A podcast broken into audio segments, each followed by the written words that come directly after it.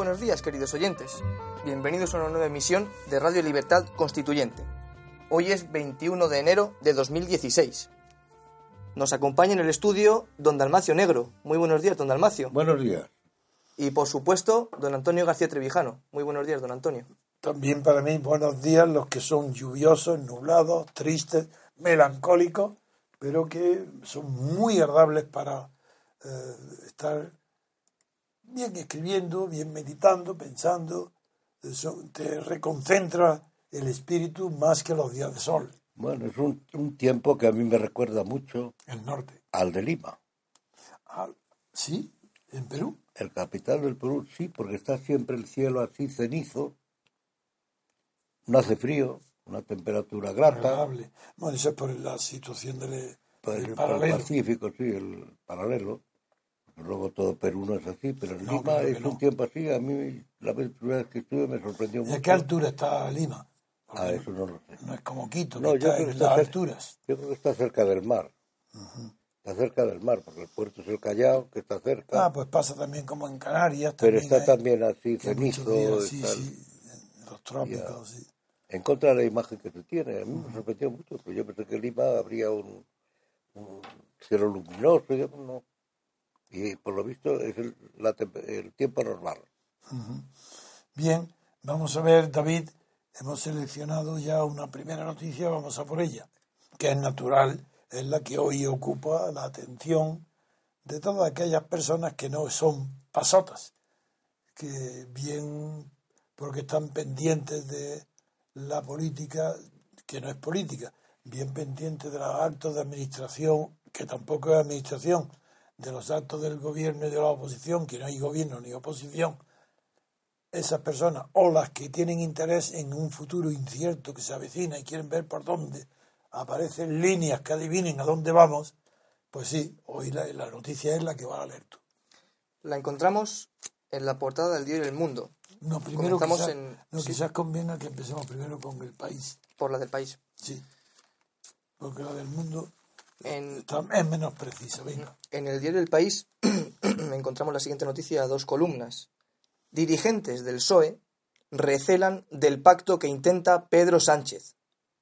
Los líderes regionales quieren decidir sobre un acuerdo con Podemos, que suaviza sus líneas rojas. Este es el tratamiento que da la- Eso la es verdad, noticia del diario El eso País. refleja la verdad. Aquí no hay ideología. Aquí está diciendo la noticia. Y es que los dirigentes del PSOE están muy asustados, muy preocupados de que Sánchez los meta en una aventura. Y quieren autorizar, ya, vere- ya veremos luego el comentario, pero ahora lo que refiero es que la- los titulares del, del país reflejan la verdad, porque tienen miedo de un pacto de lo que está intentando Sánchez, ni siquiera dice que esté hecho, y eso es verdad. En cambio, veamos el mundo, las mentiras que implica esta vez el mundo. La misma noticia en el diario en el diario El Mundo en portada a cuatro columnas. La izquierda Mientras que en el país era dos columnas. a dos columnas. La izquierda rebaja sus líneas rojas para investir a Pedro Sánchez. Podemos suaviza ahora la exigencia del referéndum y espera una propuesta del PSOE para negociar. En Marea e Izquierda Unida comunican al rey su disposición a votar por un gobierno del cambio. Bien, veamos, aquí lo que interesa es la primera anuncio de la noticia. Dice, la izquierda rebaja sus líneas rojas, refiriéndose naturalmente a Podemos y, y nacionalistas, ya veremos qué significa esto. Llama izquierda el mundo a Podemos y los que exigían el referéndum para el derecho a decidir si eso es el derecho a decidir, que es una un- la autodeterminación, que es una típica, antigua y clásica reivindicación de la derecha burguesa, pues el mundo considera que eso es la izquierda.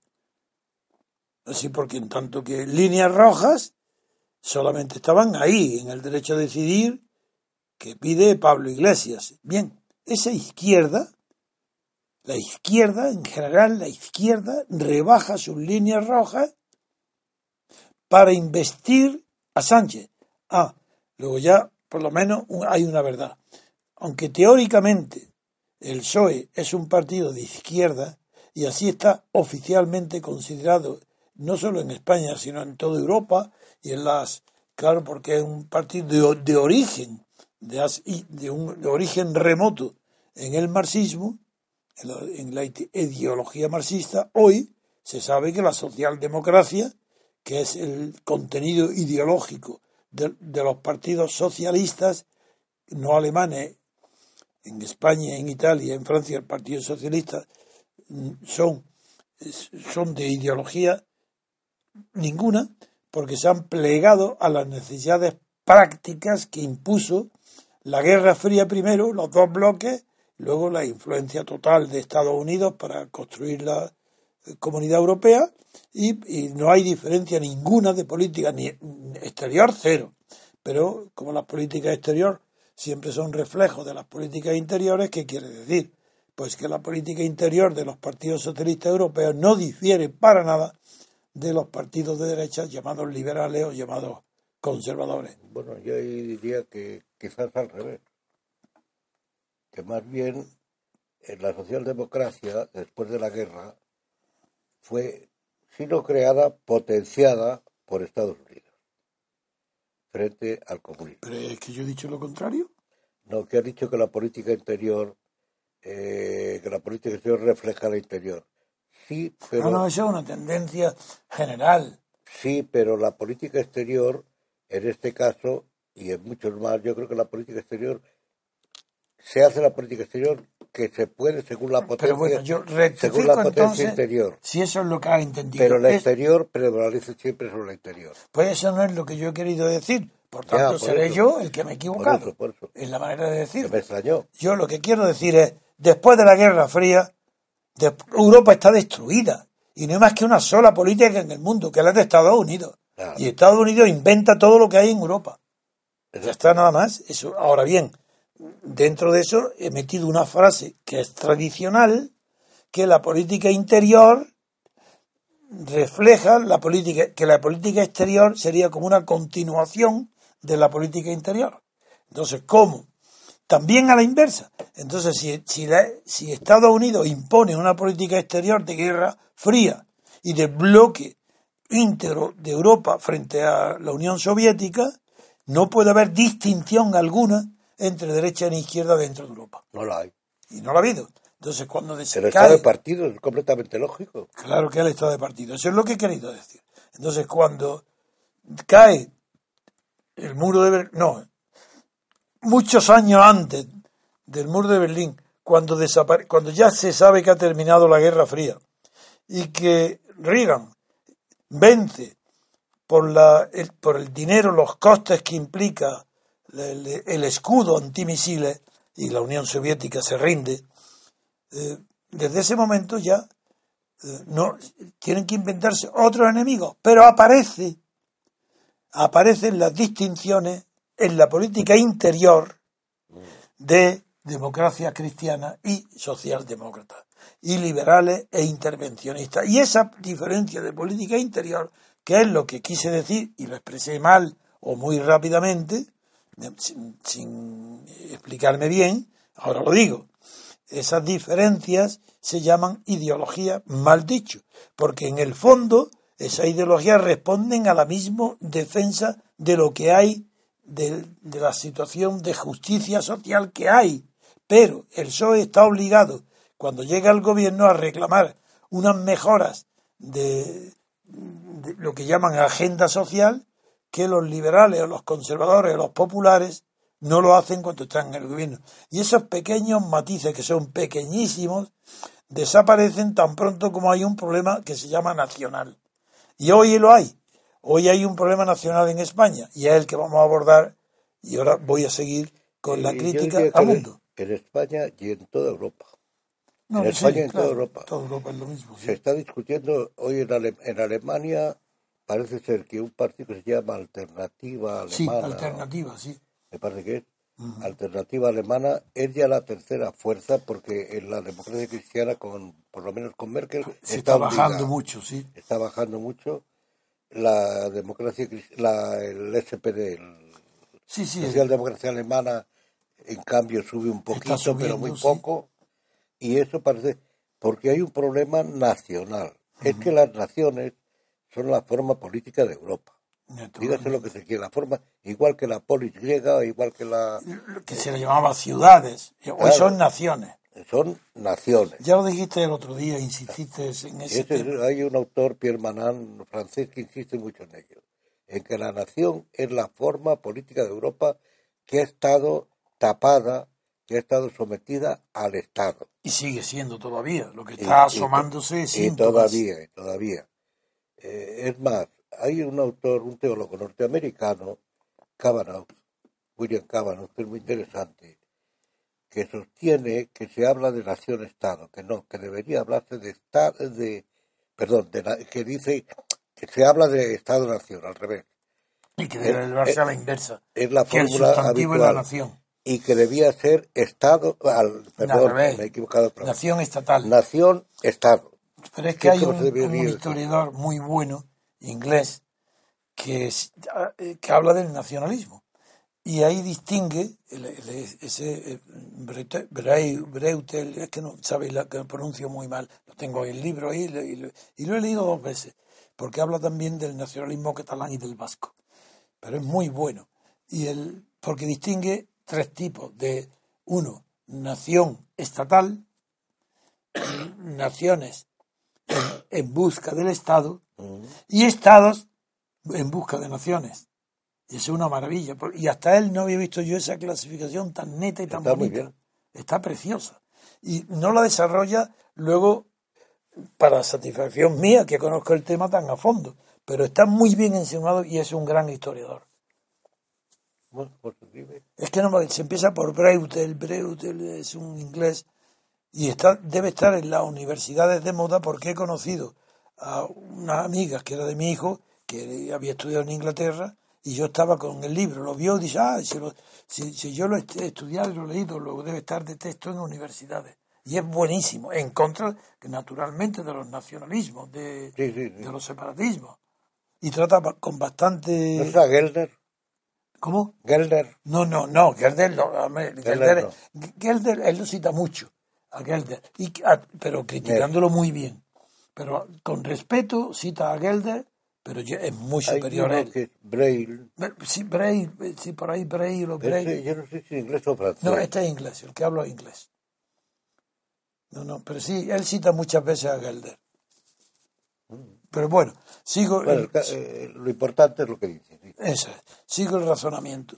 El razonamiento es que el mundo, yo por lo menos es la primera vez que la propaganda, que son los términos que utilizan todos los periódicos, todas las televisiones, es la primera vez que veo un periódico como El Mundo que sigue la propaganda, donde ya considera que la izquierda no es el PSOE, lo cual facilita bastante la comprensión de los fenómenos.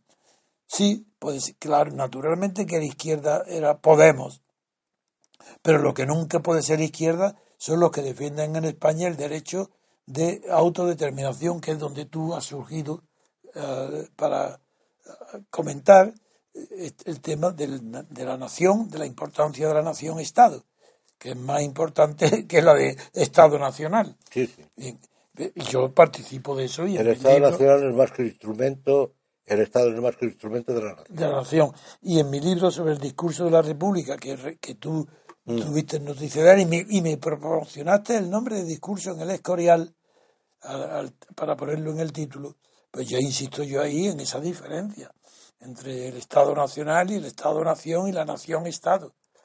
Bien, pues mm, después de hechas estas diferencias ideológicas, que el mundo por, lo hace bien, sin embargo, hay una cosa que hace mal, y es que miente en el titular. El país no ha mentido. El país ha dicho la verdad, que, re- que los dirigentes del PSOE recelan de un pacto de Sánchez con Podemos. ¿Y, le- ¿Y qué es lo que piden? Intervenir a ellos, aprobarlo, que no Es quieren que- que haya ningún pacto, ningún acuerdo que no esté aprobado por ellos. Es que hay una palabra, que es una palabra talismán, El pacto. que es socialismo. Ah.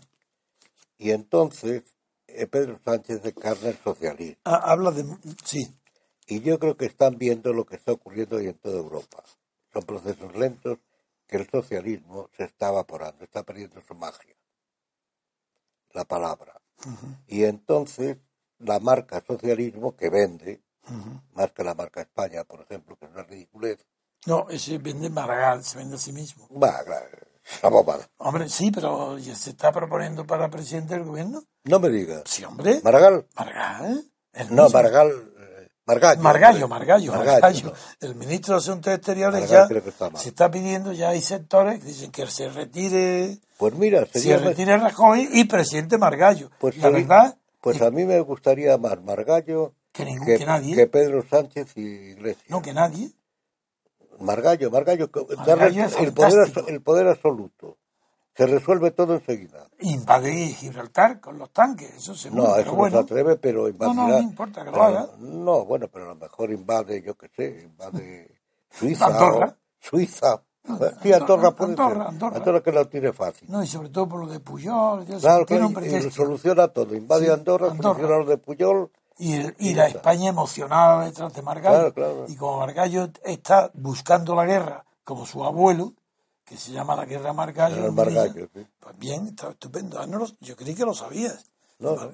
Bien, pues te he Que no leo interrumpido. los periódicos. te he No, si no, no, no- no es noticia de periódico, ¿eh? pero es- ha circulado y yo lo he leído en el periódico, sí.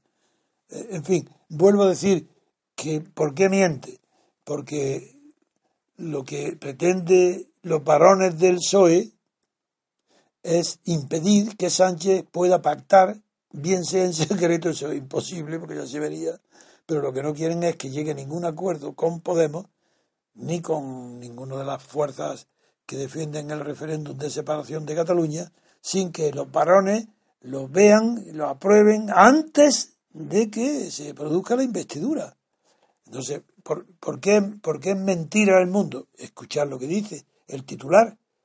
La izquierda rebaja sus líneas rojas para investir a Sánchez. Eso no es verdad. Lo que han rebajado la izquierda, Podemos, ha dicho que, y también Colau, ha dicho que no es indispensable para empezar a negociar que digan que, bueno, que se hable de todo. Y que eso quiere decir, para, para empezar a negociar, quiere decir que es que ya han renunciado al derecho de decidir o a autodeterminación. Eso es mentira. Es. La noticia hasta ahora es que están Sánchez va a negociar con Podemos y con los separatistas. Sánchez, si consigue ser presidente, luego acepta todo, cualquier amenaza de que pierde el poder, la acepta. Si luego Acepta le- el contenido de la, de Claro. para no ser amenazado. claro, eh, Cede. hacen presidente a Sánchez. Y cede ante de lo que cualquier sea. manera que sea. Y luego Sánchez les dice que sí a cualquier se Claro. Y dice que sí a cualquier cosa. Y, no, y lo mismo Podemos, ¿eh? Cuidado. Pablo Iglesias igual. Se ha renunciado a más cosas Pablo Iglesias desde que lo conocemos que nadie. Pero tácticamente. No, lo otro se, lo, Sánchez- se, le, se le supone, pero es una suposición. Nosotros no sabemos si es tácticamente o estratégicamente. Bueno, es sabemos que... va renunciando Pablo Iglesias a todo aquello que lo aparta del poder del poder gobernar y que ya la prueba Ya. es que lo ha hecho muy bien es que ya ha conseguido que Sánchez al menos lo considere como un posible aliado de gobierno a Podemos. Porque, porque este, ante- Pablo, hace un mes era Iglesias, imposible. Pablo Iglesias es mucho más inteligente, lo decía Ah, hace Es más unos días. listo, eso es evidente, Lo hombre. decía hace unos días Antonio Lorza, en, Así lo- les conoce a los dos. sí, sí. Lo decía Antonio Lorza en, en El País. No, no, sí, me acuerdo yo, también leí el artículo Lo de decía, lo decía muy bien, que es mucho más inteligente. Es mucho más listo, más listo. Sí, bueno, también más inteligente, claro. Bueno, más listo, inteligente. Él decía, me parece inteligente, pero bueno, sí, eh, no, es igual. Que, que Sánchez, Sánchez lo que quiere es que se ha visto al frente del partido eh, y cree que es Dios Sí, y, y no hay que lo saque de ahí. sí, claro, ha llegado al... Eh, no, no, su caletre no da para más. Está en un sueño. Sí, su caletre no da para más. Bien, entonces el tema es ahora, ¿es esto posible o no? Vamos ya ahora al... Hasta ahora hemos comentado las noticias, diciendo que la del mundo es falsa, la del país es correcta, y lo que los varones lo que quieren es que no se fían de Sánchez Bueno, y quieren aprobar lo que haga. Claro. Es Es lógico porque ven que se, se acaba el, se acaba el socialismo, porque Podemos digiera el socialismo. Y no porque sea comunista ni porque, sino porque el, el socialismo es una marca ya gastada. Bien, Entonces, el tema manera. nuestro, del analista, debe ser, por tanto, no fijarnos tanto en Sánchez, sino fijarnos en hasta qué punto están dispuestos a ceder Podemos y los separatistas respecto a que si pueden ser capaces de firmar un acuerdo o pacto de gobierno, luego hablaré de la palabra pacto también, eh, si se puede hacer un acuerdo o pacto de gobierno donde se renuncie de momento o no se plantee la- durante la legislatura el tema de la autodeterminación. Por parte de Podemos no tengo la menor duda, puesto que derecho a decidir es un recurso de última hora que sacó Podemos ante el resultado malo para Podemos de las elecciones autonómicas catalanas y se inventó el derecho a decidir para eh, ponerse a la cabeza de la manifestación separatista.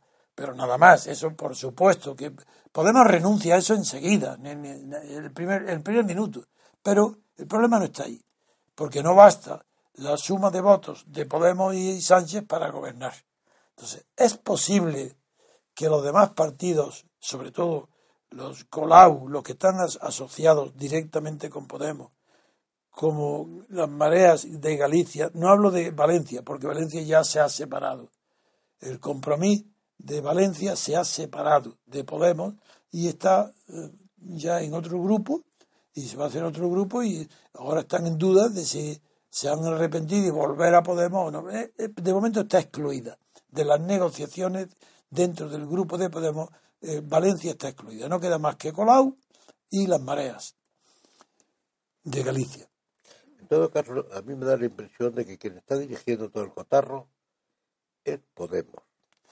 Claro, claro, Podemos es mal. Sí, pero hay una diferencia, que le han parado los pies a Podemos, eh, Colau, Compromís, la prueba que Compromís Bueno, se ha ido, la son Le ha entre- quitado cuatro. Son ¿eh? asuntos entre ellos.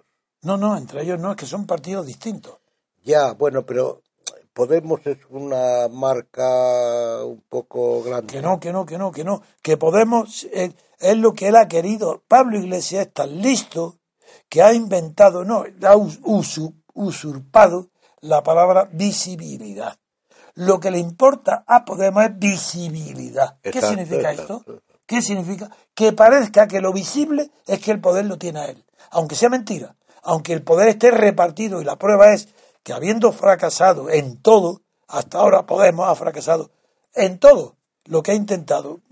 No ha pinchado ni cortado en el nombramiento de Pachi López. No ha conseguido una sola de sus pretensiones para cumplir el compromiso que tiene con Colau, con Marea y con, y con, eh, Valencia, con los separatistas.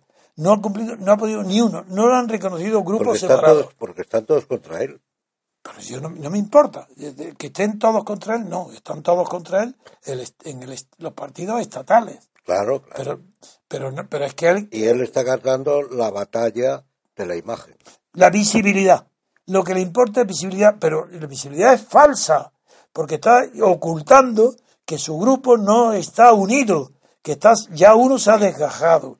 Y los otros, Colau y Galicia, que están de acuerdo con él en iniciar las negociaciones, han dicho literalmente ayer que ellos no implican de ninguna manera ni renunciar al derecho de autodeterminación ni uno ni otro, que lo que quieren es que no haya barreras infranqueables ni líneas rojas para empezar a negociar. Punto. Se acabó, eso así de claro. Pues eh, eso, en cambio, Pablo Iglesias tiene la habilidad, que no la ha inventado él, la tiene muchísimo, de crear apariencias visibles de que tiene más poder del que tiene. Y eso es lo que viene haciendo Pablo Iglesias desde que existe su nombre. Él, él- él no está dedicado a eso. Bien. Hay que reconocerle esa habilidad. pero yo se la reconozco. ¿Y quién no se lo va a reconocer? Que es un hombre muy listo, eso es evidente. Es más, pero si es, es que no, mm, la verdad es que no, no comprenden que personas, eh, yo he llegado a decir aquí en la radio al principio de Podemos, siendo ojalá triunfe Podemos. Pero si es que yo, porque es la dest- yo lo que tengo horror para España es la partitocracia. Lo que tengo horror para Europa son los valores, no, los disvalores llamado de la socialdemocracia. Y eso quisiera romperlo. Y he llamado a Podemos al principio, cuando, cuando salió, para decirle a las personas que me siguen o que me inspiran, se inspiran en mi pensamiento, le digo, dejadlos tranquilos. Si son nuestro batallón de zapadores, que destruyan ellos, no nosotros, dejadlos. Si, es, si yo no tengo ningún reparo en Pablo Iglesias. Solo es que dar el golpe de mano. Pero no tienen, sí, dejarlo, pero, sin embargo, no puedo faltar a la verdad. Yo tengo que decir la verdad y decir, ojalá haya triunfado Pablo Iglesias. Pero yo, mi deber como hombre de acción política y intelectual, tengo mi deber de denunciar los peligros que implica y el horror que implica el triunfo de Pablo Iglesias. Aunque lo deseara. Pero yo soy sincero. Una cosa es que crea que nos allana el camino a la libertad política colectiva, no a mí ni al MCRC, a la libertad a la democracia española auténtica y verdadera, la allanaría el camino que ocupara el gobierno unas personas que no tienen ni el- un solo principio moral o ética y que rompen la estética normal de las costumbres. Eso sería ideal, eso sería maravilloso. El- La libertad política colectiva avanzaría años si se diera esa experiencia, porque sería un horror tan grande lo que se vería todo el mundo, porque ¿qué tiene que ver? Es que se cree que la moda, como hay un artículo hoy de una señorita llamada Muñoz Roja en el país, diciendo que la estética tiene un- el- en el artículo de fondo, es grande, de una página entera, que se llama, eh, eh, la chica se llama, la, la chica, digo, una manera de hablar, Olivia Muñoz Roja, doctora en sociología por el London School of Economy. Bueno, pues esta di- dice que más o menos que la estética es la que produce la que produce la, la ética, es decir, lo contrario de la verdad. Es que la estética diferente está producido por, no no éticas diferentes, sino que la estética por sí sola es una forma. Si no tiene un fondo que la produce, un contenido es ridículo. Si tenemos juicios estéticos, si nos molesta la fealdad, es porque hay dentro de cada uno que tenga un juicio de valor estético, hay un fondo de moralidad, de educación o de eh, visión del mundo incompatible con la fealdad o con las costumbres feas. En- Entonces, eh, esa es la opinión que hemos, antes hemos empezado hablando con Dalmacio. Lo de la ética y la estética, la frase que has dicho, que no puede haber... eh, que- que- La estética es un modo de, de conocer nada más la moral. Y, y decir Sí, que la ética, claro, es, una, una razón, es la razón de la Claro. moral. La ética es la razón el de, la, de una moral. de, el reconocimiento de valores morales, Claro. así, Claro. que son intangibles, que hay unos valores que están fijos ahí. El hombre es un ser moral y hay que partir de ahí. Es que si, si- si hay, si habla de moral, pues el hombre es anativitate un ser moral a diferencia de los demás seres. Claro. Eso es lo que hay que partir. Y luego viene la interpretación. Hoy es verdad que predomina, que por ahí va esta señora, señorita, eh, hoy predomina una visión estética que hay que potenciar por el humanitarismo. Pero es absurdo. detrás, Porque no puede haber ninguna estética que no provenga de un origen Claro. ético. pero el humanitarismo. No puede haber la estética por sí sola, no. Pero el humanitarismo se ha inventado una nueva estética que es potenciar lo Bueno, feo, lo falso, etc. es despreciable por completo. humanitarismo. que- Pero no es despreciable porque sea feo, No, sino no. porque traduce unos valores morales feos. Porque los plantea como los valores que deben imperar. Exactamente. Que es lo que está. Esa es mi tesis de mi libro, de Es la, lo que tienes tú en el libro de. mi si lo dices estética. en el libro sobre- Es lo que demuestro en sobre la ateísmo historia del arte. estético. Claro. Bien. Es que imponer unos Entonces- valores que, que serían en terminología de Max Scheler, que a mí no me gustan todos los valores. No, pero bueno, pero, hay, hay- Serían disvalores. yo le llamo disvalores, sí. Y esos disvalores ponerlos como valores supremos. Porque justamente por eso los despreciados, porque son, claro, son despreciados. Por ejemplo. Eso es lo que son. Y, y, por ejemplo, cuando se habla de lo- la escala de valores, cuando se habla de novelas o hable de arte, se dice que no, no son apreciados justamente por las personas que no tienen mucha sensibilidad ante el arte, dice porque no, no perciben los valores estéticos. La estética sí que es un valor Desde luego que lo es. Claro pero que es un valor que no es independiente. No, no- no es un valor. eh, La estética traduce un mundo. La estética, yo creo que quien lo plantea bastante bien. Hegel. Sí, pero bueno, No, tiene no que ver con claro. Hegel y eso. Von Baltasar. Ah, von Baltasar, eh, claro. Von ese- Baltasar. ese no tuve más remedio que leerlo, de El verdad. medio de, el medio de conocer a Dios, de llegar a Dios, si, si se puede hablar de conocer a Dios, es la estética. Sí, sí, von Baltasar, sí. Es la estética, pero ¿por qué? Porque detrás tiene los valores, eh, porque el hombre es un ser moral.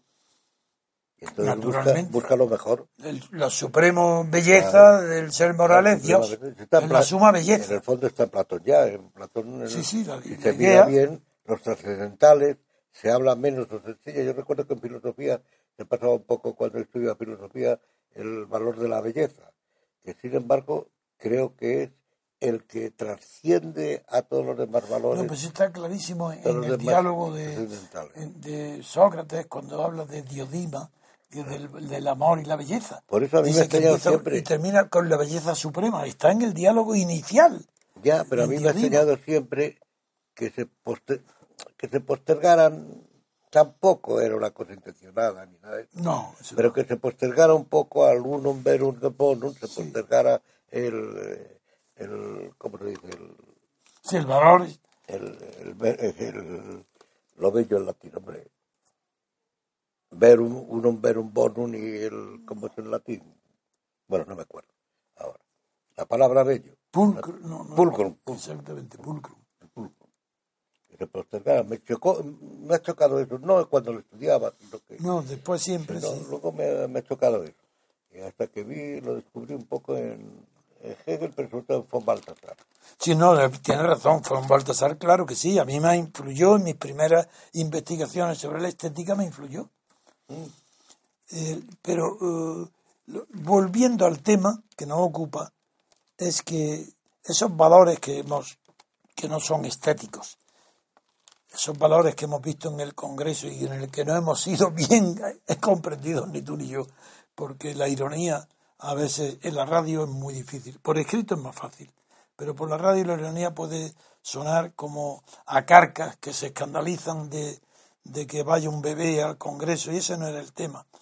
El tema es que los valores, esto que estamos hablando, que los valores, los disvalores estéticos traducen disvalores morales. Y eso es lo que no... no- El decoro y las formas. y, y tú y yo lo damos por entendido y no lo El explicitamos. no lo- decoro, el decoro y las formas. y yo sí, recuerdo que citamos a Kant, y cité a Kant, y- pero no, lo- no lo entienden, porque es que cuando Kant dice que la civilización es el decoro de la cultura, está diciendo algo tremendamente profundo, porque cuando Kant escribe eso, la palabra civilización era desconocida. En cambio, la cultura es una de las palabras más antiguas que conocen todos los idiomas inventados por la naturaleza humana. Cultura. La cultura es el modo de colectivo de vivir. Eso es cultura. Sea lo que sea. El Y ahí.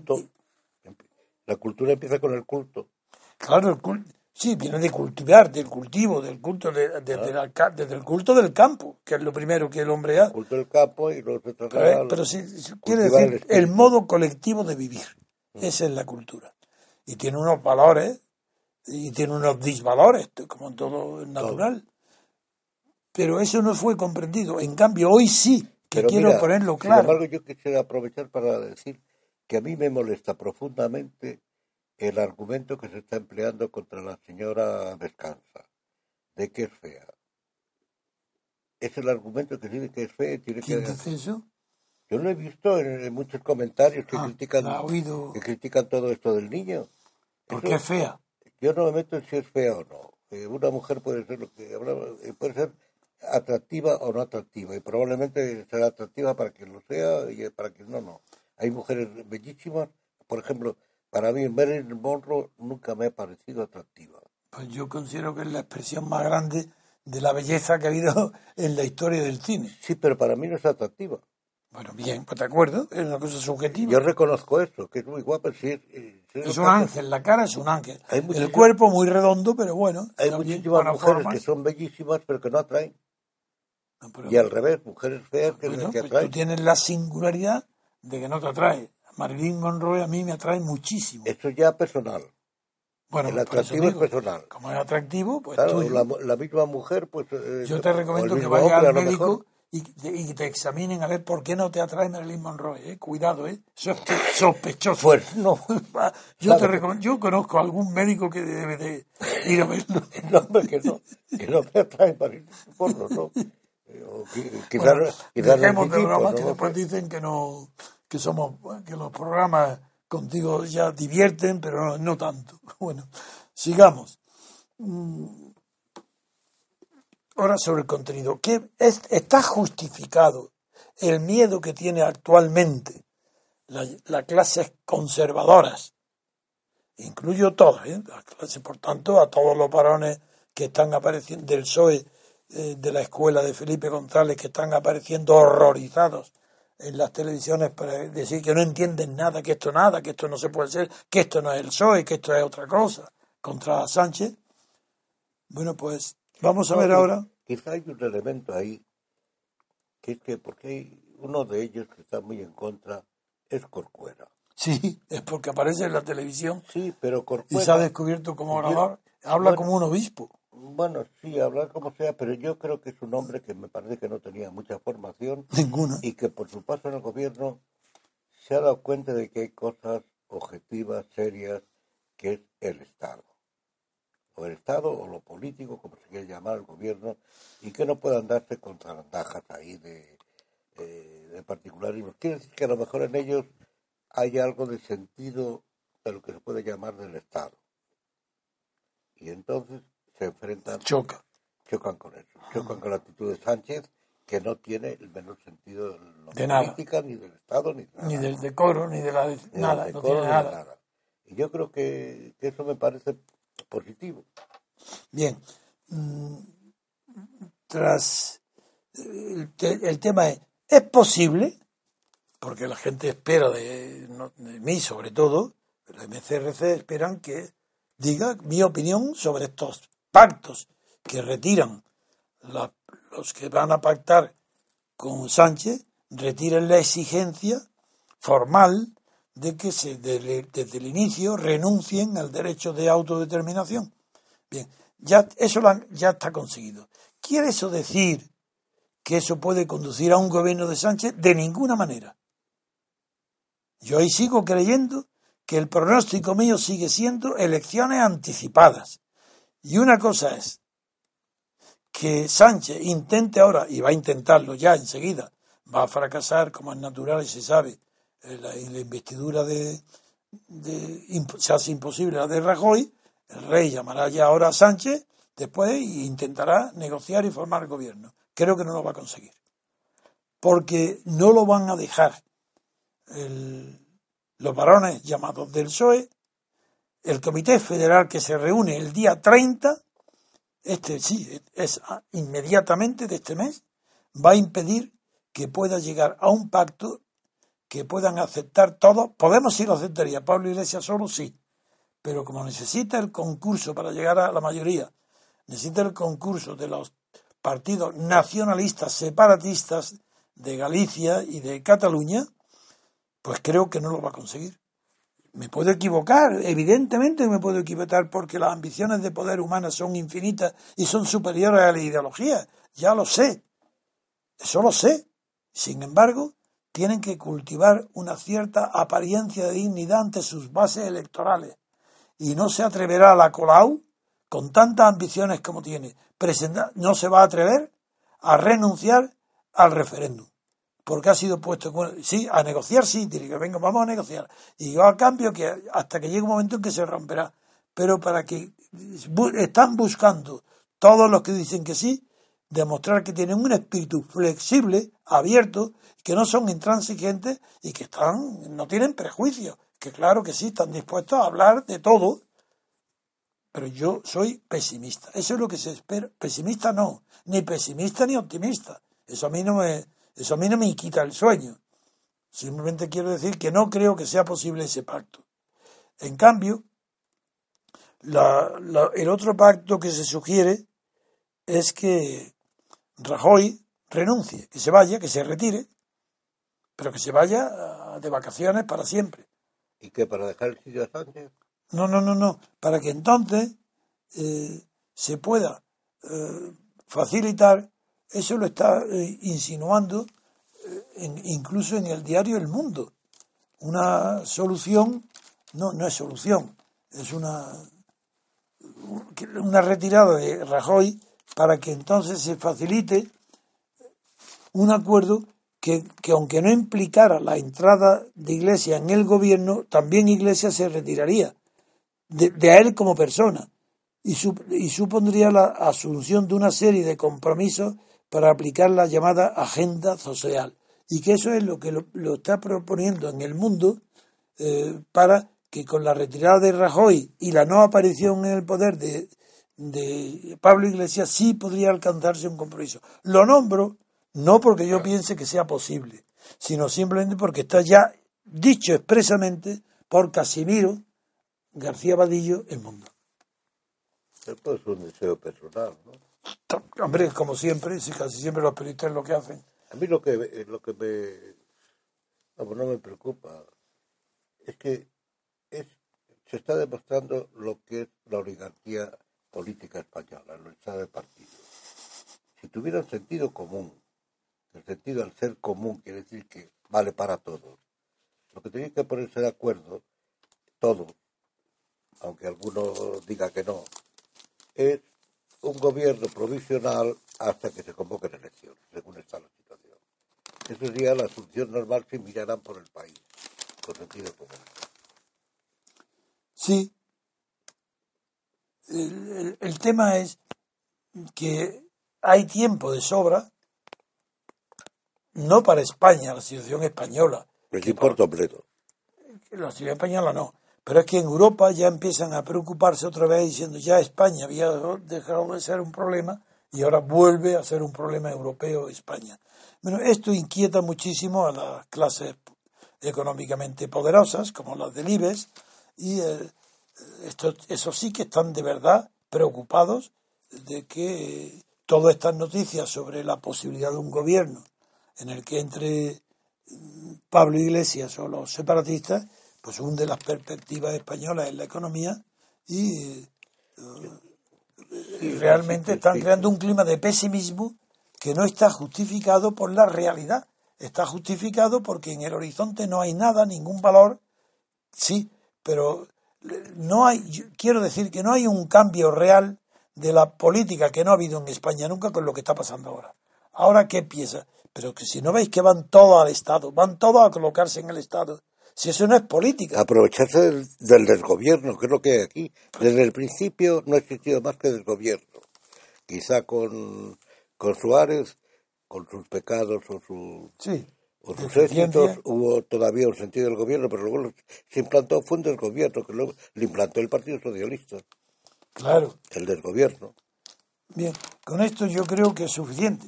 Hemos dicho, uno, que no es verdad, no hay motivo para decir ya hay un pacto o puede ser factible un pacto. No, es muy difícil y yo creo que no va a cuajar.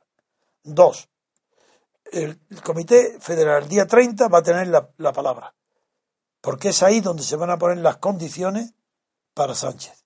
Y ahí ya no cabe interpretar de otra manera el silencio de Susana Díaz, eso no indica nada más que la calma que precede a la tempestad. No significa nada que esté en silencio. Claro, saben que se reúnen el día 30, ve- esperemos al día 30. ¿Sería posible que los varones o el partido eh, promocionara a, ¿cómo se llama la chica esta que acabas de mencionar? La andaluza. ¿A Susana Díaz? Frente a... No, no pueden todavía, no. Según No los pueden. estatutos, no. Tendrían que convocar otros ya más Es plazos. que eh, a mí no me parece que tenga, pero me parece que tiene más sentido común que este, que este hombre. Sí, como tienen más sentido común las amas de casa. Pues sí, Pues sí, si quieres, Pues sí, sí, me, me da lo mismo, pero tiene más sentido común que, sí, sí. que este que este personaje, Pero bueno, que yo creo que está enloquecido, es la única explicación. sí, sí, tiene una vanidad que no, tiene- no le cabe en la piel. Su- la piel suya está estallando, porque no le estallando, porque le aprieta la vanidad tanto dentro que no la contiene. En fin, vamos a pasar a otra noticia, al comentario de otra noticia. David. Muy bien, hacemos una pequeña pausa, queridos oyentes. There's an old man called Mississippi. That's the old man that I'd like to be. What does he care if the world's got troubles? What does he care if the land ain't free? Old Man River, that old man River,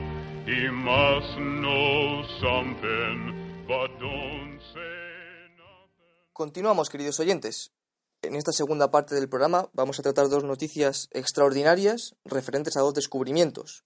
Lo vamos a hacer con el diario El Mundo, ya que ambas noticias las, las, eh, las publica en, una página entera mejor que el país. La primera de ellas es referente a la astronomía. Dice el titular, el noveno planeta del sistema solar científicos de Estados Unidos descubren indicios sólidos de un planeta con una masa 10 veces mayor que la Tierra en los confines de nuestro sistema. Bien, sobre ese tema, desde luego yo no soy especialista ni he estudiado lo suficiente como para dar unos criterios o simplemente un comentario interesante sobre este tema. Pero Dalmacio sí quería decir, ponerlo en relación con el- la naturaleza y el carácter de la ciencia. Sí, Antes bueno. de que tú hables de Dalmacio, ya recuerdas que yo, no, no- uno- una persona que no es santo de mi devoción, que es Karl Popper, decía que la ciencia no es que no es que sea eterna su investigación y sus descubrimientos, sino que decía que la naturaleza de los descubrimientos de la ciencia siempre son hipótesis hipótesis que funcionan. que funcionan. Y ponía como ejemplo, dice, los, todos los cisnes son blancos. El día que se descubra una pareja de cisnes negros, pues acabó el, el- el axioma de que todos los cisnes son blancos. Bien. y que por eso tiene que ser validada la, la- las hipótesis Con con, la algo que las desmienta, con la experiencia, que es para lo que sirve la experiencia en la ciencia. Porque lo que no hay es el empirismo, eso es una cosa que no tiene sentido. Pero no me te ha, Sí. te ha servido para recordarme tú el valor de Conte, en contraste con Saint Simón, que es su maestro, pero que luego Conte, claro, Era más limitado. Conte era un loco genial Augusto Conte, y del cual se está viviendo en gran parte todavía hoy. con el positivismo. Con el positivo. eh, su filosofía de la historia, diría yo, más Sí, bien, más bien, que sí. es una ateología de la historia, ateología, mejor dicho, porque él, es, eh, su filosofía de la historia, la filosofía de la historia viene de la teología de la historia. Él hace una filosofía de la historia, pero él quería superar incluso el ateísmo, la idea de Dios. Es verdad que luego se inventa el ser supremo, pero, pero es ¿Y su mujer qué función tiene en esa religión que él funda? Bueno, pues que el sentimiento, darle lugar al sentimiento, que es siguiendo a su enemigo, gran enemigo, que era Rousseau. Natural. Y sin embargo, ¿qué es lo que pasa muchas veces en, en la vida? Ocurre que eso de amigo y enemigo en política es real, porque eh, acaba, puede acabar en la guerra. Pero en la vida corriente no, está llena de contradicciones. Era un enemigo feroz de Rousseau, que llamaban el gran sofista, etcétera, etcétera, y sin embargo acaba proponiendo la religión de la humanidad, Sí. que es la que respalda hoy todo este humanitarismo barato que se está padeciendo y que dirige gran parte de la política. Bueno, volviendo a lo del, eh, a lo del descubrimiento, eso demuestra una vez más que la ciencia, igual que la filosofía, que todo conocimiento, que nunca se acabará. A mí siempre me ha llamado la atención una frase del Evangelio de San Juan. La verdad solo será completa al final. Es decir, al final de los tiempos es cuando se, se revelará, o se descubrirá, o lo que se quiera Sí, decir, la verdad. Porque todo lo que se conoce son verdades incompletas, pero las que hay que atenerse por sentido común.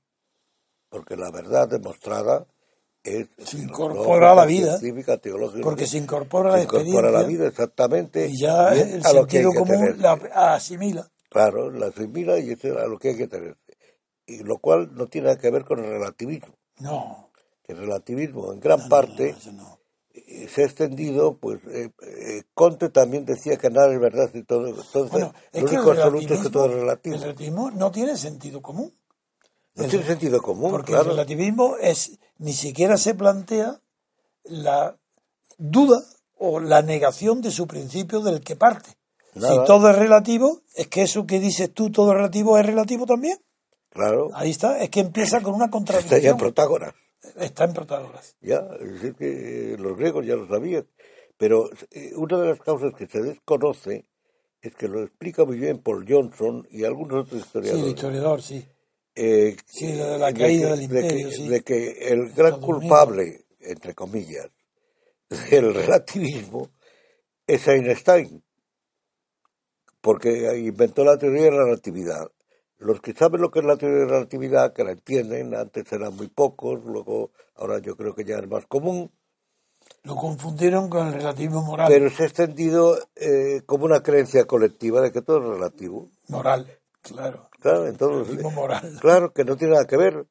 Y ¿Cómo va a tener que ver? no tiene nada que ver, es una teoría La teoría de la relatividad, que es una teoría de siempre del punto Es de decir, eh, diría Popper, una hipótesis, una hipótesis validada, Sí, y nada más, validada por la experiencia, mientras eh, mientras no se descubra otra otro paradigma, como decía Kuhn. Sí, sí. Y yo lo que quería decir es eso, que eso demuestra que, que bueno, ¿cuándo se sabrá la verdad? Pues absoluta, yo creo que nadie la sabrá. Pero si se sabe será cuando se acaben Bueno, los pues tiempos. vamos o- a hablar de los descubrimientos del pasado, que eso sí, la verdad del pasado también se irá descubriendo y todavía no está descubierto toda la verdad sobre el pasado de la naturaleza humana.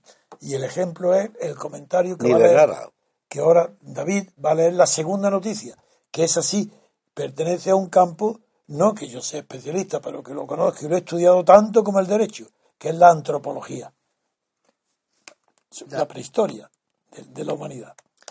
La noticia describe un hecho que ocurrió hace 10.000 años en Kenia. Y el titular dice, La masacre más antigua en la historia de la humanidad. El descubrimiento de 27 cadáveres de personas ases- asesinadas muestra que la guerra está presente en sociedades humanas desde la antigüedad.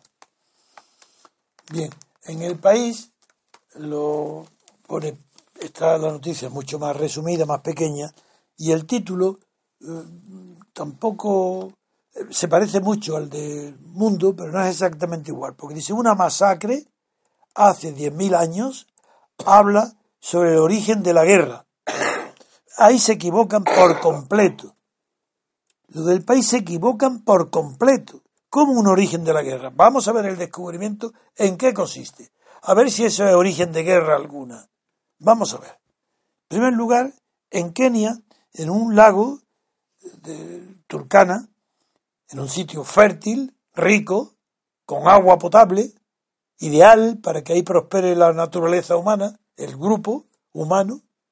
Pues bien, en ese, ahí se ha descubierto enterrados también, como casi siempre, y por eso han durado más, 27 cadáveres de personas que han muerto de muerte violenta, asesinados.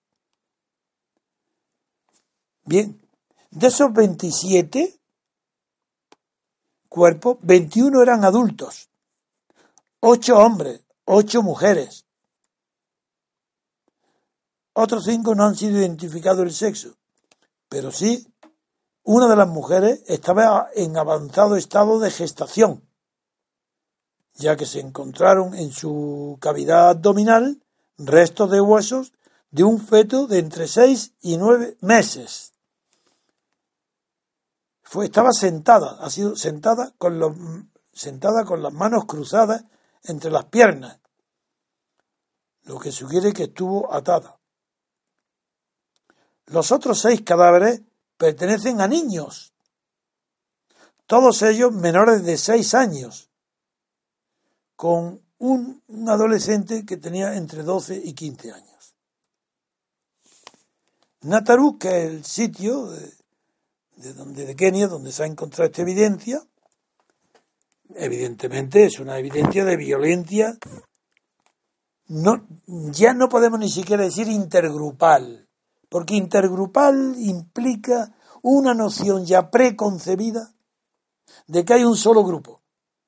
No, por, las, por la edad, por, lo, por tener 10.000 años de antigüedad, se sabe, se sabe y por las características de los restos encontrados se sabe con seguridad que ese grupo pertenece a la categoría antropológica de cazadores recolectores, que han viajado recogiendo bayas, comida y cazando animales. Pero claro, el sitio es idílico. Hay agua potable, lo que hay es un asentimiento, ahí, ahí ha durado la estancia o ha sido poblado previamente por un grupo, con lo cual la primera cuestión que se plantea para saber si eso es antecedente de guerra o no, hay que saber si eso pertenece ya a aquella época donde los recolectores cazadores, cuando llegaban a tener una población de alrededor de 200 o superaban los 200 individuos, se producía el fenómeno que llaman los antropólogos la mitosis, que se dividía no por mitad, pero que un grupo eh, se separaba para, para asegurar la supervivencia. Bien, mm, lo que sí es seguro es una cosa. Primero, eso no es un acto de guerra, porque no, sería imposible que fuera en guerra con niños y con mujeres con, a punto de París. Eso no es un acto de guerra. Por tanto, todos los titulares están falsos. Eso no indica que la guerra. No, yo no quiero decir que no hubiera guerra. Y antes de eso, y a lo mejor cien mil años antes. Pero lo que digo es que el descubrimiento no asegura ni patrocina una tesis diciendo casi de diez mil años estaban los que se creían en la teoría del buen salvaje procedente de Rousseau Dalmacio se creía, incluso en los antropólogos, que antes, en esa época paleolítica anterior, donde había claro que había armas de piedra, obsidianas, para matar, las puntas de flecha y puntas de lanza. Una piedra cualquiera. Sí, pero era se ha encontrado la obsidiana. Ya, ya, ya. Es que se ha encontrado allí. Ya, ya, ya, ya. Cosa rara, porque siendo habitual eso en México, sin embargo aquí es raro porque en esa región no, es, no hay la piedra obsidiana. Eso demuestra que ha venido que los matadores, los asesinos, han venido de más lejos, porque traen una piedra que no está allí, no es propia de, la región.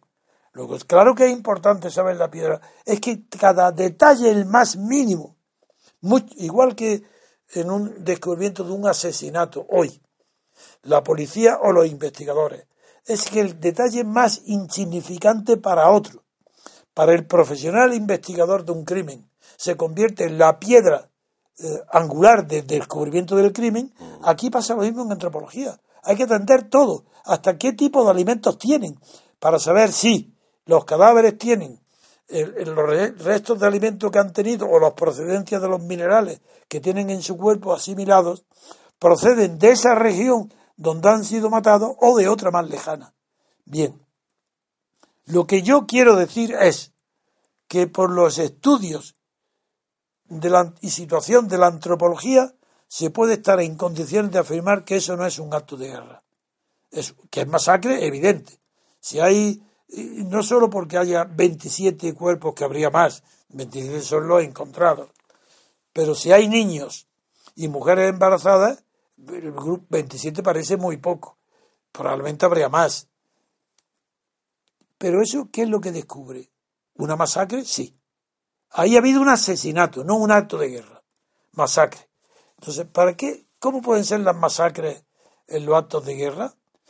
Hombre, en aquel tiempo ya está muy próximo todavía al rapto de mujeres, como una de las condiciones esenciales del nacimiento de la humanidad, que está representado muchísimo posterior, pero que obedece a, este, a estas costumbres antiguas, ancestrales, por el rapto de las Sabinas, todo eso refleja una época donde el rapto de mujer era la única manera que tenía eh, una tribu de reproducirse sin producir taras o rarezas eh, anatómicas o fisiológicas o funcionales en la tribu. Hasta el punto de que el rapto de mujeres, como norma de conducta normal, sí, norma normal, norma de que para la reproducción en la tribu de esos tiempos, estoy hablando de esos tiempos, era normal el rapto de mujeres, la prueba está en que han quedado en, la antigua, las antiguas costumbres más primitivas que la mujer no entra, por ejemplo, casa de la palabra. Las mujeres no entran en la casa de palabra porque los secretos de la tribu, de los hombres. ¿Por qué no entran? Porque la mujer es enemiga, porque ha sido raptada a la fuerza en un, en un clan y un grupo enemigo. Y de ahí viene la tendencia, todavía vigente, en sociedades rurales, de que la mujer que viene a casa del hijo, porque lo normal hoy es que en los matrimonios el varón vaya a vivir al clan, a la familia o al grupo pequeño, reducido, nuclear, de la mujer. Y ahí no se produce el fenómeno de considerar al hombre como un enemigo. En cambio, en los casos donde la mujer tiene que vivir en casa de la familia del hombre o rodeada de la familia del hombre, los secretos familiares no se le transmiten a la mujer todavía, todavía. Figuraros el arraigo que tiene en la naturaleza humana, en lo más profundo de la naturaleza humana, la antigua costumbre de que las mujeres eran raptadas y eran consideradas, por tanto, eran raptadas a tribus enemigas, por tanto eran consideradas como enemigas. Y, la preocupación es que no participara de los secretos de la tribu raptadora, porque eso eso se suponía que era entregar al enemigo los secretos de la supervivencia, no solo de costumbres, comidas, sino los secretos de la familia. Volviendo al descubrimiento. Por un lado, tiene muchísima importancia el número que revela que si hay una mujer en gestación y niños, pues posiblemente porque más lejos se descubrirá pronto otros cadáveres parecidos, esto ha sido un primer descubrimiento, que abre una nueva vía. Y la nueva vía que abre es que hasta ahora era muy frecuente en la antropología, yo me reía de todo ello, porque la teoría del buen salvaje, Dalmacio. Mm. Hasta ahora incluso antropólogos en esa época creían y están hoy rasgándose las vestiduras de saber, uy, si hay, había guerra y masacre hace 10.000 años, pero ¿cómo? Si eso es la naturaleza humana. Entonces, uno y es importantísimo que quiero leerlo literalmente, porque la inteligencia de uno de los descubridores de, esta matanza, de esta masacre, uno se llama Robert Foley, y uno de ellos ha dicho contra esa idea del contra la idea del buen salvaje ha dicho literalmente y es el cautor de esta investigación y él no tiene dudas de que tanto la agresividad y la capacidad de matar como la de amar están en nuestra biología.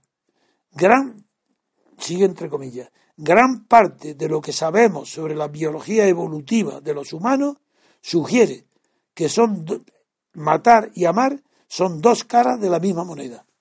Yo pienso exactamente igual. La naturaleza humana desde que existe no ha cambiado. Si es que no ha cambiado.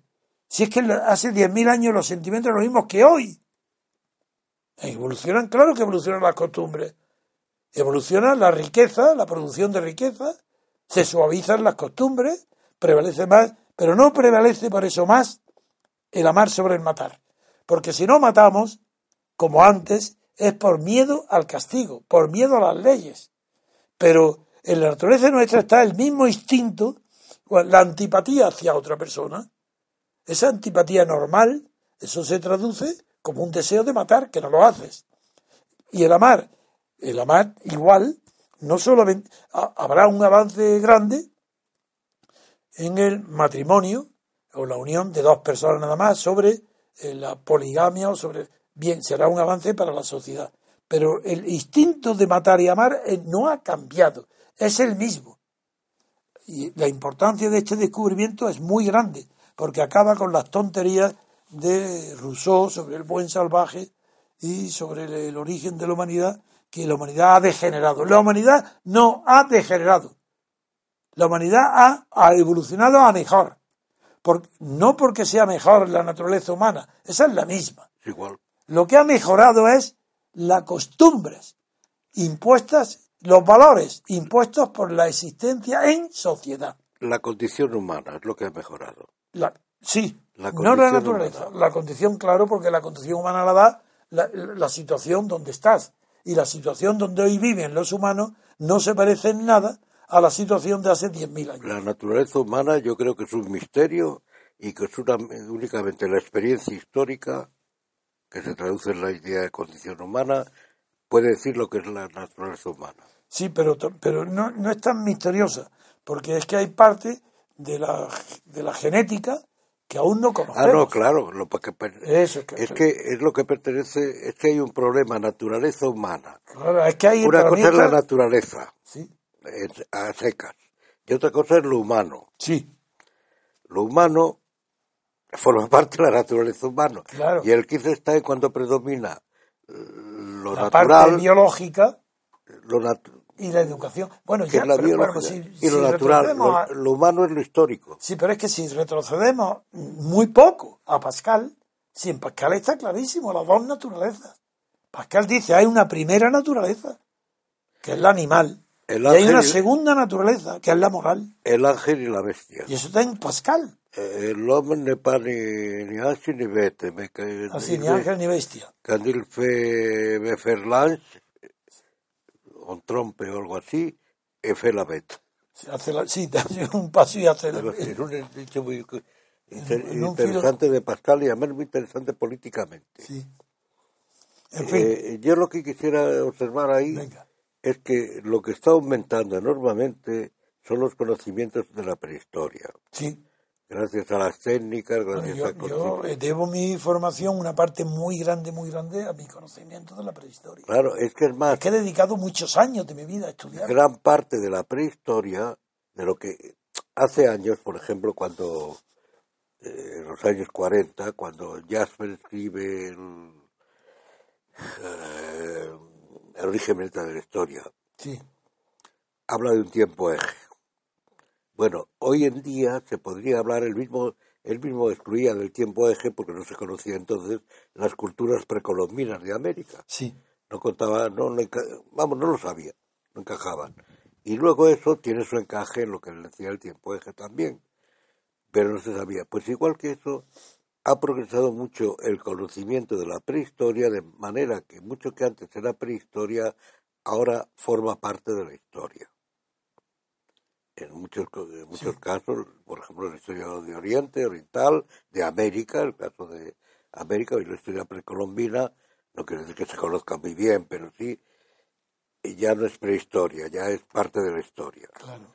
Está, está aumentando el conocimiento histórico tremendamente. Por otra parte, todo eso de que si las masacres y tal, no podría ser un rito, por ejemplo, eh, un rito religioso. Eso es imposible de saber. Eso- ¿Por qué? por- Porque no tenemos datos de hace 10.000 Bueno, años. yo no digo que lo sea, yo digo si no podría ser. Ah, Es una hipótesis. pues, Claro, yo puede- no digo. Yo no o sea, que, que no sea un acto de guerra, sino que No, sea, acto de guerra seguro que no. claro, que Eso puede, seguro que no. que puede ser un rito religioso, como en los aztecas. Bueno, hoy hay ritos religiosos en Estados Unidos, la gente que se mata de las sectas, que, Exactamente, que se, también se podría matan ser todos juntos. un suicidio. No, pero en este caso no. No, no quiere decir que lo sea. ¿eh? no, no, en este caso no. Las pruebas que hay ya. Quiere decir que son- afirmar que es un acto de guerra, No, esto ha sido una masacre. Hecha por otros. sí, pero bueno. no pero, por sí mismo. ¿Pero por qué? No por los ¿Por restos guerra? que quedan. No, guerra nada. Guerra no, porque no están en actitud defensiva. No habría mujeres embarazadas. No habría niños con dos años y con tres años. En un acto de guerra no. Y si hay una invasión de otro, eh, que, para ocupar el territorio, ha producido una masacre. No ha habido batalla. No ha habido actitud de guerra ni de huida. No. Eso se sabe, eso se descubre bien. Es mejor que la policía. Eso es seguro. ¿Hay, ¿Que ha habido masacre? Sí. ¿Acto de guerra? Seguro que no. Luego, pero eso no tiene nada que ver, porque puede ser que se descubra de, de que hace 20.000 años se descubre un acto de guerra. Sí, sí, no, yo no estoy diciendo que sea imposible que antes hubiera. No, no, no. Digo que No, lo que no. se ha descubierto no es guerra, es Afirmarlo, masacre. afirmarlo no, no tiene sentido. No, No. nada. es que sobre la prehistoria, ni, pues, ni hipótesis. pues hay muchos inventos ingenuos muchas veces. Teilhard de Chardin se inventa, no me acuerdo ya, Sí, la, el lomo, la parusia. El lomo No, la parusia, es decir, que lo- hasta físicamente, que le van a crecer la cabeza como los huevos, que le- como lo llamaban Stephenson, el- el- la cara de huevo, pues es, es que Steve- lleva taller de Chardin hasta el extremo de creer que la parusia es la unión de esa raza crecerá de tal manera que, hombre, hay en China, yo tengo aquí, en, como sabe, sabe mi afección al arte, yo tengo una estatua, una estatua de marfil de- de- del siglo XVII, que es el dios de la fecundidad. Y está representado por un- está, es un dios, eh, un hombre de pie, con una túnica, precioso el de, de- de arte, con en un, un- un árbol de melocotón en la mano, un tronco de melocotón en, en la mano, en la otra mano un melocotón enorme, y su cabeza mm, un huevo enorme, de, una proporción enorme. Entonces, ahí ves que incluso la idea de la fertilidad, el huevo, todo eso está incorporado a la idea del arte en China. Yo tengo esa estatua que luego, si no la has visto, te la enseñaré antes que te vayas, porque es preciosa. Pero vamos al descubrimiento. En este descubrimiento la importancia que tiene es lo que ha dicho Foley, que, que es evidente que lo... Y es que es que es una misma moneda, el instinto de matar y de, amar. Son dos caras de la misma moneda que se ve. Y hoy, claro, se llama, no, no, se llama cultura, no civilización. Cuidado, otro error fecundo. Es la evolución de la cultura la que hoy hace posible, salvó la guerra, pero que se regule en tiempos de paz y no de guerra, está regulada en las costumbres. El amor y no la guerra. Cuando eh, en mayo del 68 dice hacer el amor y no la guerra, pues es una, es una frase, Una bobada. una, pero es una bobada. Porque en tiempos de guerra se hace el amor más que los tiempos de paz. Por ejemplo, un descubrimiento que a mí me llamó por muy fuerte, muy fuerte el interés. En los campos de concentración nazis de los judíos, sabiendo ya que iban a- con los crematorios, lo veían, si lo sabían, miles, el instinto de amarse y de reproducirse era más fuerte que nunca, antes de la muerte. Sabiendo que van a morir, amarse, el instinto de amar. Vaya dato. Bueno, pues, Bueno, es que el- la reproducción es el caso de la amante religiosa, bueno, el que mata al marido. que mata al macho cuando se ha reproducido. Sí. Y además parece ser una constante que cuando hay guerras, luego nacen más hijos. Sí, Sobre sí. todo, y además, curiosamente, más mujeres. Y más- bueno, eso ya es, es la ley de Hamilton la que lo regula. Y lo regula en todo tiempo. No sé lo que regula, pero parece que nacen más mujeres eh, cuando hay guerras o cuando hay... En fin, es- O es- después de la yo estoy muy, muy emocionado, contento de leer esta tesis, este descubrimiento, porque, porque es mi pensamiento, sin, mi pensamiento por el examen de la naturaleza humana. Cuando he escrito Pasiones de Servidumbre, es porque yo estoy obsesionado con las pasiones buenas y las pasiones malas.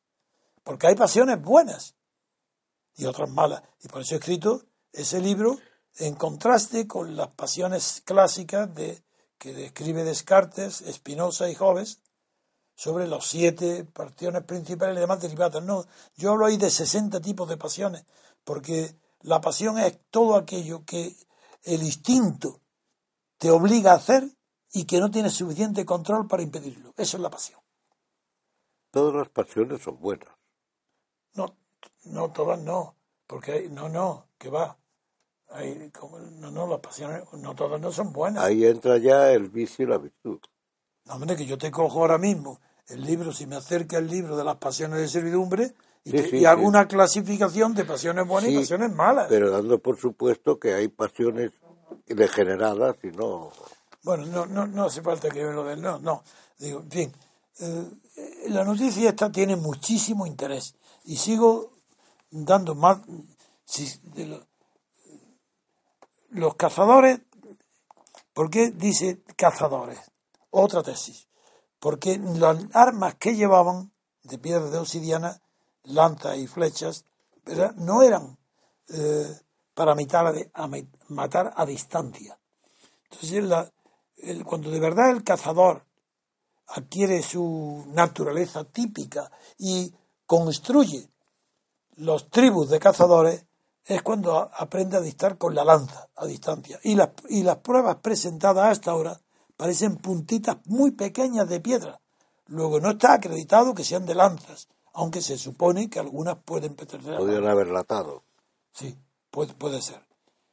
En fin, nada más que la noticia ha sido, me ha despertado mi interés, que revela que la naturaleza humana, todo lo que conocemos es que no ha evolucionado, porque también otra de las, hombre, uno de los secretos maravillosos de la teoría de Darwin, que yo no me meto ahora en ella, porque no quiero eh, defender ninguna cuestión que pueda ser contestada por razones ideológicas, ni defendida por razones ideológicas.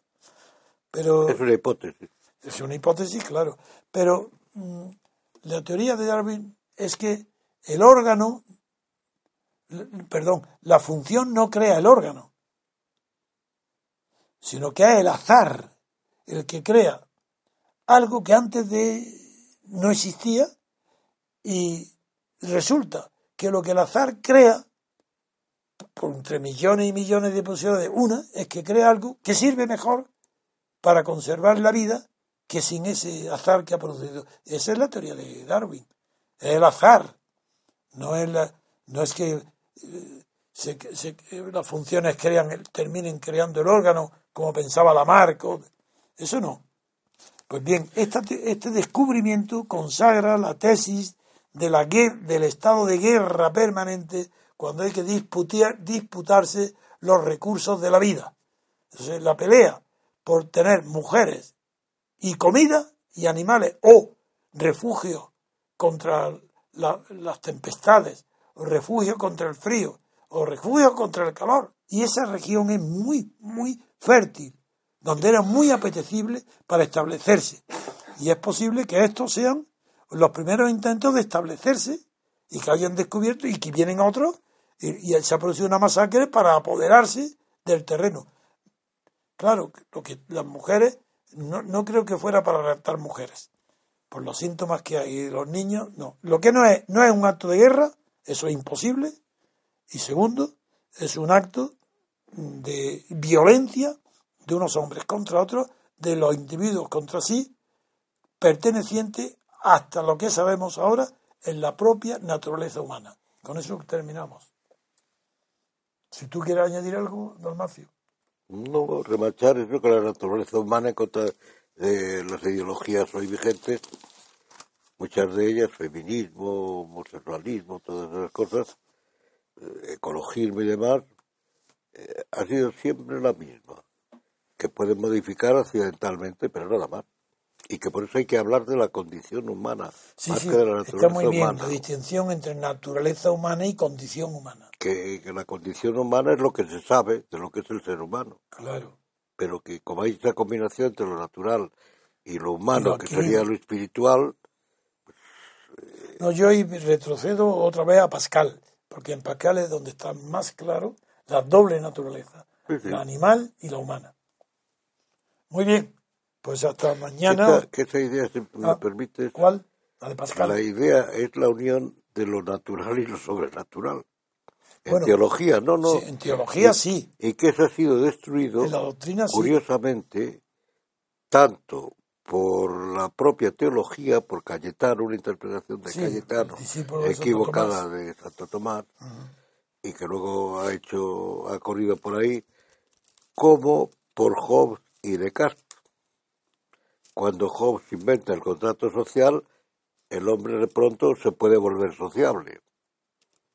Y por Descartes, con el, cogito Sí, pienso, luego existo. Claro, y entonces viene ya ahí, y que es la naturaleza humana, entonces hay que separar lo humano de lo natural, en fin, todas esas cosas. Muy bien, pues nada, continuaremos mañana a ver qué noticias traemos, aunque yo es verdad que ahora, ahora mismo hasta el día 30 y ver lo que decida el Comité Federal, pues no vamos a tener seguridades interpretativas sobre lo que va a acontecer en el inmediato, en el futuro inmediato. En fin, Yo lo que no entiendo es los escrúpulos, porque esto eh, tiene que darse cuenta, y yo creo que algunos de ellos, me parece que lo he visto Leguina, que debe ser de los más listos, Sí, sí, que es un pero- hombre inteligente. Leguina, Sí, es Leguina hombre sí. inteligente. Es escritor, de, de novelista, Sí, no, de es un hombre- literaria. inteligente. Yo lo he conocido remotamente, pero es hombre Sí, es de lo inteligente. mejorcito del PSOE, sí. Sí. Y él se da cuenta de todo esto y yo no comprendo cómo no echan de una vez a Pedro Sánchez. Porque es que eh, lo de Pedro Está Sánchez elegido en unas primarias que es bueno, una perra infantil. sí, Porque no es un político, porque un político, bueno, sí, yo quiero mandar, pero claro, la, la situación es la que es. ¿Eh? Muy bien. Les pedimos que compartan la emisión y si les ha complacido, le den a me gusta. Les emplazamos al programa de mañana y les deseamos que pasen un buen día.